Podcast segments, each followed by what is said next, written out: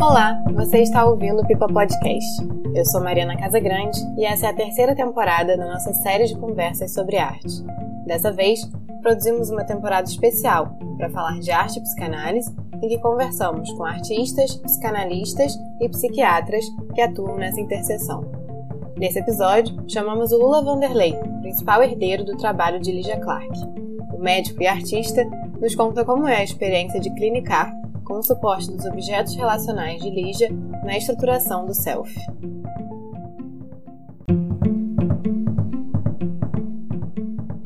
Bom, Lula, é um prazer receber você pela segunda vez aqui. Na primeira, a gente conversou sobre arte futebol, com a presença do Camilo e do Pedro. E agora a gente fala sobre arte clínica nessa temporada especial sobre arte psicanálise. E para dar o tom da conversa, eu queria que você falasse um pouco sobre o início dessa interseção na sua vida.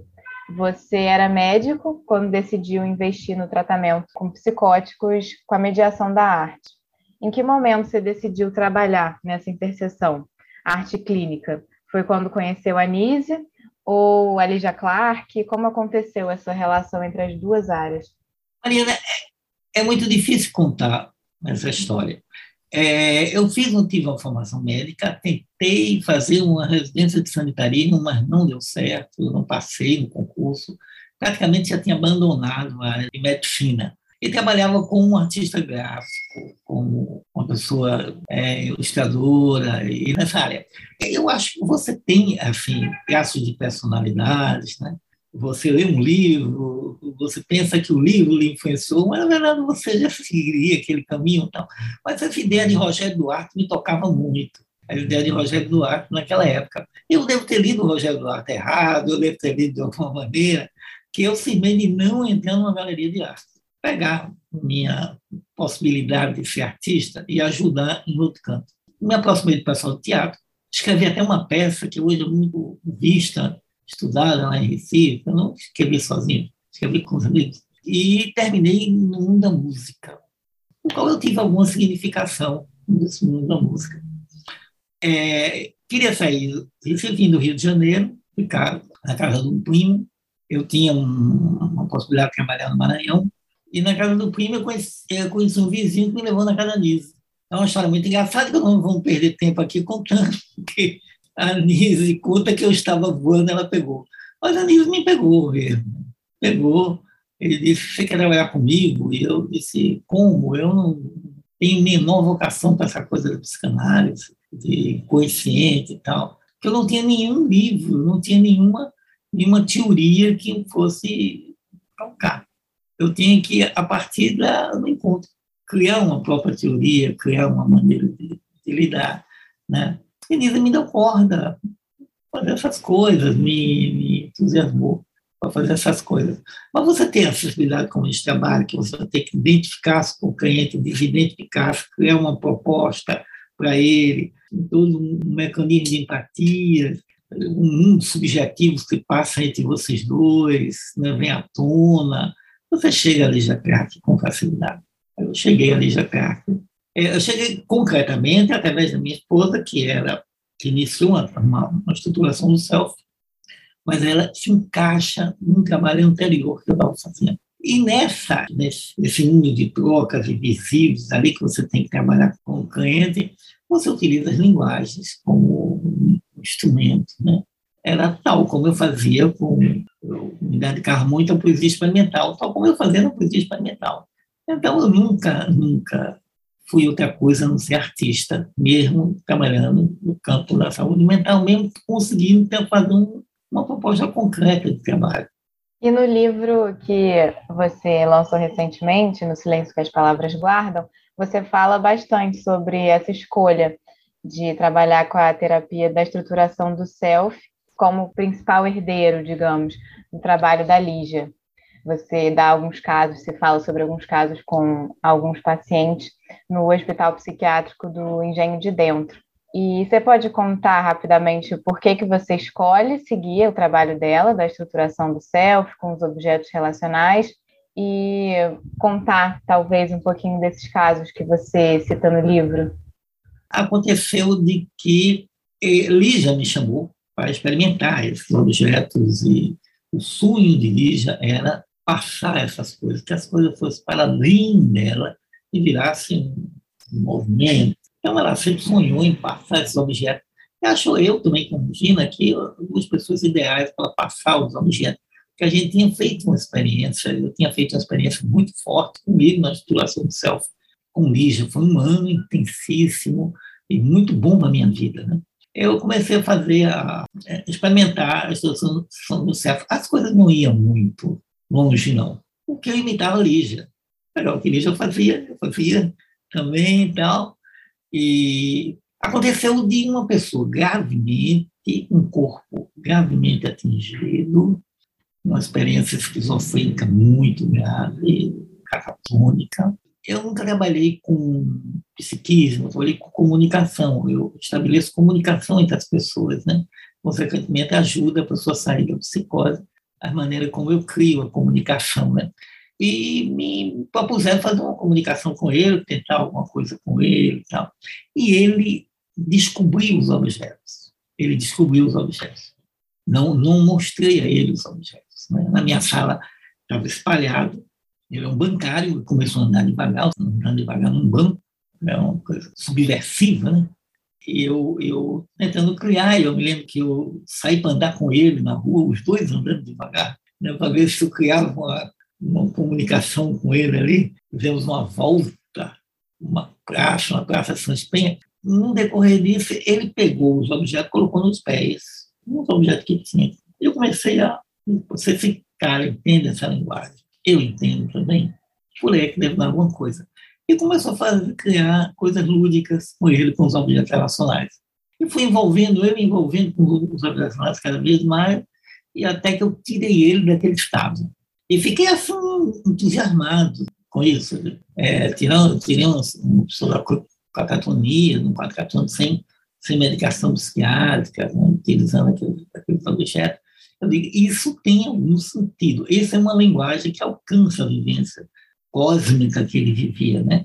Ele vivia uma dissolução cósmica, né?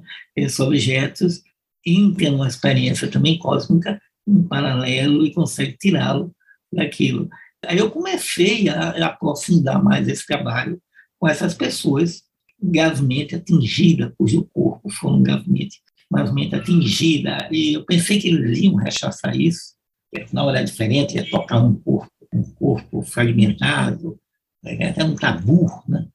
até hoje é um tabu, não precisa nada tocar no corpo. Eu ia tocar no corpo, mas não, eles deram uma corda, me exigiram que eu continuasse a experiência. Mais tarde, esse pessoal, há uma intervenção do governo federal, todo esse pessoal foi expulso. Eu, como punição, fui arrancado do museu e colocado dentro do hospital psiquiátrico. E eu, novamente, só tinha essas duas armas, objeto de lija e as coisas que aprendi com a Nise. E juntando aquelas coisas todas, eu consegui transformar aquele local é, no que hoje chama Espaço Aberto ao Tempo, uma instituição onde realiza essas experiências. Mas não fiquei só nessa linguagem, não. Angel Viana, com a linguagem de corpo dança, me ajudou muito, ela pessoalmente, né? Me ajudou muito. O pessoal da música me ajudou muito. Eu trouxe todo tipo de linguagens com comunicações ali dentro. O pessoal da música foi fundamental. Alguns músicos né, iam, só iam tocar como muitos trabalharam comigo durante muito tempo. Eu fiz o Espaço Aberto ao Tempo, uma instituição em processo, sem, ter um plano de trabalho definido, que até hoje não existe. Agora, eu trabalhei 20 anos com o mesmo pessoal. Hoje, esse pessoal se aposentou. Hoje, eu tenho mais dificuldade de, de realizar minhas coisas, porque ele foi uma jovem, não teve nessa história, entre uma burocracia da prefeitura, que a gente passou a ser da prefeitura, eu era um apêndice ali do museu, agora sou da prefeitura, com um CAPS, aí entra uma, uma formatação grande, mas eu continuo fazendo minhas experiências até hoje. Então, meu trabalho se distingue em dois, fazendo arte, não só a experiência psicoterápica, como a criação de instituições, onde elas caibam. E, Lula, tem uma definição no livro sobre a estruturação do self que eu achei muito bonita, que é que a estruturação do self ela propõe a desconstrução e reconstrução do eu, a partir das memórias e dos sofrimentos de cada um. E eu acho que o que me fascina, tanto nos casos que você traz, como na própria proposta, é o quanto ela pode ser pessoal. Né? É um, assim como a análise é um processo individual, a estruturação do self também tem a ver com a história de cada paciente. A, a relação do, do cliente com os objetos relacionais, a experiência desse, desse analista com esse paciente vai sempre depender da história de cada um. É uma experiência muito singular, que é o que você traz muito. Cada uma situação de self é um, não se repete elementos do outro, não. Cada uma é extremamente pessoal. Eu digo sempre que você tem um período verticalizado, um período horizontalizado. O período verticalizado é os objetos atingindo o seu corpo. Ele atinge, fragmenta no seu corpo, ao mesmo tempo que ele fragmenta e faz uma psicose assim, experimental, você captura ele para dentro do espaço imaginário do corpo para recompor o corpo novamente. E essa recomposição do corpo novamente é horizontal, porque a vida cabe ali dentro, a singularidade cabe ali dentro. Então, tem uma fé, sequências de sonhos, dessa reconstrução que você pode acompanhar. É extremamente bonito, é extremamente bonito. Essa reconstrução do corpo que ela dá é extremamente bonito. Não posso, às vezes, eu, eu, eu digo assim, se, se trata de uma terapia, eu não sei, né? se trata formalmente uma terapia como é a psicanálise, é porque é, eu dou uma experiência para o sujeito fazer. É, ele faz a experiência. Eu sou um mediador daquela experiência. Muitas vezes aquela experiência não tem significação alguma de transformar a vida dele. Ele passa ao largo daquilo ali. Outras vezes, não. Eu não consigo prever nada da do self. Aqueles objetos têm uma independência, ele tem uma autonomia é por isso que são orgânicos. Né? A organicidade vem dessa, dessa autonomia. Né? Eles são orgânicos para isso. São objetos absolutamente orgânicos que a gente não. É como o bicho da Lígia, né? A Lígia diz assim: olha, você mexe ali, você não sabe onde vai bater. Né? Me parece, eu não sei se seria exatamente por isso, mas que o uso dos objetos relacionais ele está para além de uma linguagem, né? Eu acho que é isso que não sei se é pela proximidade do corpo, com uma linguagem que vai para além da fala, tem uma troca diferente do que uma clínica da linguagem propriamente dita propõe. Então pode ser, né? Por isso ela se adequa tão bem a pacientes psicóticos, a casos mais graves. Eu sempre digo, Mariana, que, que os objetos relacionados de igreja é uma coisa, é uma invenção extremamente bonita, extremamente complexa, porque a simplicidade que eles têm formais é impressionante, mas a capacidade dele transitarem desde uma coisa para além, rarefeita linguisticamente, a outra de densidade simbólica, pensamento simbólica, ele transita nisso tudo uma experiência sem fixar-se, sem impor nada, é uma coisa assim, impressionante. Esse é o mistério desses objetos, que eu digo no meu livro que Elisa não saiu do mistério da arte, né? Ou você não consegue captá-lo por uma teoria, porque ele é extensivo, ele é, é amplo, né? a experiência que você tem no corpo. Então você não consegue captar no turismo. Você fala com Deus, você para ele no canto. E o que eu também fiquei me perguntando é se de alguma forma isso já se mistura muito, é até difícil também de saber o que que vem da onde, né? Mas de que maneira esse trabalho com a clínica, o trabalho com a loucura nos hospitais psiquiátricos, com a psicoterapia, de que maneira isso influenciou também no seu trabalho artístico? O que, que você levou dessa experiência ou como sensibilidade para as suas criações também? Cara, existe aquele, aquele o trabalho que é absolutamente híbrido, que eu faço com o cliente, que transforma um trabalho com a galeria, com uma coisa assim, né? Eu tenho algumas experiências dessas, assim, muito bem sucedidas, que é, a partir do sofrimento do cliente, eu tenho um encontro, a gente cria um produto, esse produto desgarra e torna assim, uma coisa né, que eu posso mostrar na galeria. Mas existe também é, a influência disso na minha vida cotidiana e, consequentemente, no meu trabalho de, é de arte, sem ser essa coisa assim direta. Né? Eu tinha vontade de um dia mostra, fazer uma mostra de trabalhos de arte que eu fiz com a partir das vivências dos pacientes, né? que eu fiz com ele.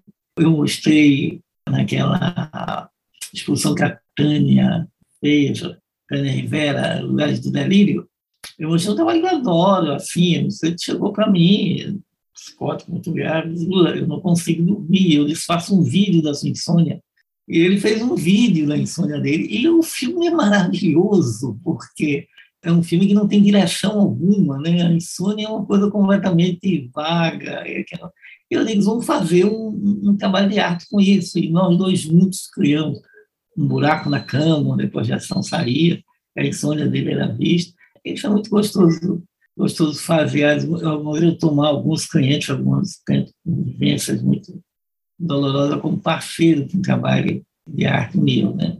Outras não, eu tenho que dar uma resposta a eles e não é uma coisa que se mostre, né? É uma, uma, uma criação que se dá ali, ali na hora e esse tipo de experiência, sim, eu acho tão rica, cara, tão rica, tão bonita, muito bonita, que traz uma dimensão humana, que talvez é isso que me encante na, na saúde mental, né? Essa, descobrir a pessoa humana por detrás daquele aquele monte de ruína, para mim é fazer um poema. Muito bonito, Lula. É essa transformação mesmo, né? Do, do que você vê pode ser um poema e pode ser transformado também num trabalho seu. Lula, muito obrigada. Foi muito bom conversar com você de novo, agora podendo falar de arte e loucura, psicoterapias, podendo falar de, de outros temas. E seria incrível se a gente pudesse também falar sobre outros ainda em outros momentos. Bom, mãe, muito obrigado também por dar a oportunidade aí novamente de estar aqui né, conversando. E eu estou sempre às ordens.